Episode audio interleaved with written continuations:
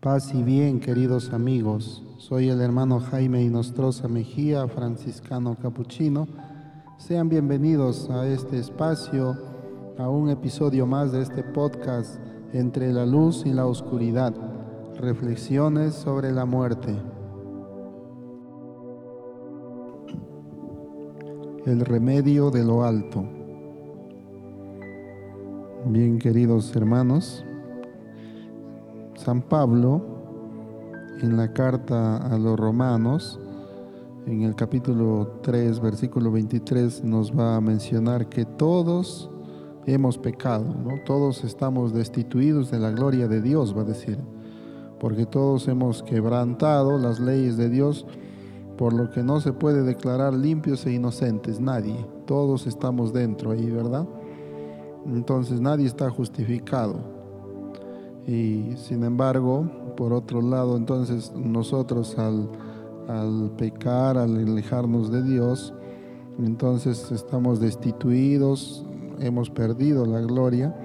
Sin embargo, este, más adelante, el mismo San Pablo va a mencionar también en el capítulo 6, versículo 23, eh, la paga, dice, de este pecado, de lo que nosotros nos hemos alejado de Dios, es la muerte.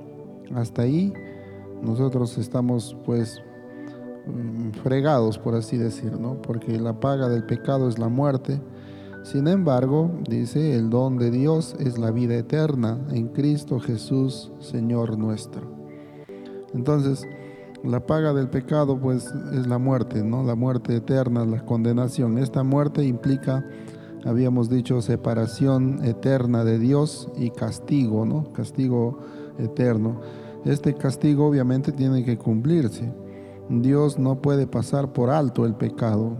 Sin embargo, también Dios es misericordioso siempre y cuando tú y yo nos arrepintamos y nos acerquemos al sacramento de la reconciliación y busquemos estar en gracia de Dios, busquemos estar cerca de Dios, hagamos el bien, pensemos igual que Jesús, etcétera, ¿no?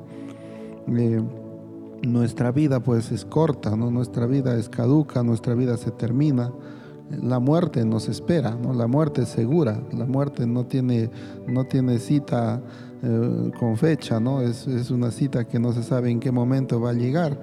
Y el pecado es la causa de esta muerte también, de esta muerte eterna, ¿no? de la privación de la gracia. Sin embargo, Dios o Cristo Jesús se presenta como el gran remedio de lo alto el gran remedio. Cristo es, es lo que viene a curar nuestra, nuestra alma, nuestra alma caída, ¿no?